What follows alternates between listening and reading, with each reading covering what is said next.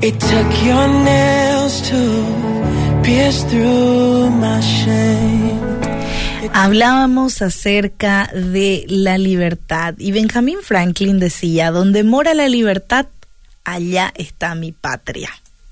Sí, y esta es una grata promesa para nosotros los cristianos, que sí tenemos libertad a través de Cristo, para vivir libres, una vida abundante en libertad, libre de la culpa, como ya mencionábamos, porque Jesús la asumió toda y se la llevó a la cruz.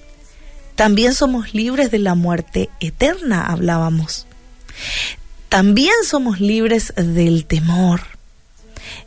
Dios nos libra del miedo, de los temores, es más, nos dio dominio propio para poder este, actuar en sabiduría. Y nos dio obviamente Jesús la libertad del acceso a Dios. Así que el pecado ya no tiene más poder sobre nosotros gracias a la redención que por gracia Dios nos entregó a través de Cristo. Por su sacrificio tenemos el perdón de nuestras faltas y con Él en nuestra vida seremos guiados por sus caminos y ya no hay manera de soltarnos. Y gracias a ello podemos tomar las mejores decisiones porque su espíritu vive en nosotros y nos ayuda a hacer su voluntad. Y aún más allá, la promesa de una libertad eterna en una patria donde podremos disfrutar de su presencia por siempre es claramente la más hermosa de las promesas, donde tendremos un lugar donde ya no, no habrá dolor, no habrá llanto, dice la Biblia. Tendremos libertad para adorar con todo nuestro ser a aquel que dio la vida por nosotros y aquel quien nos creó, quien nos hizo únicos.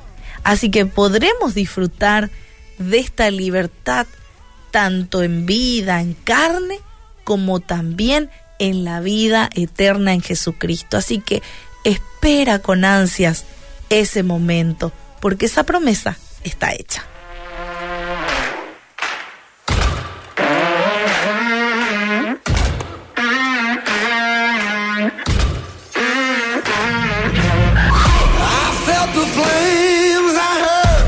My hands were tied, my feet were bound.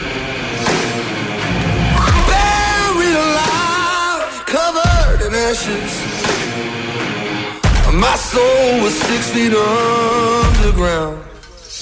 Then you rolled that stone away. You pulled me from the grave. Praise the Lord, I saw the light, and I'll never be the same.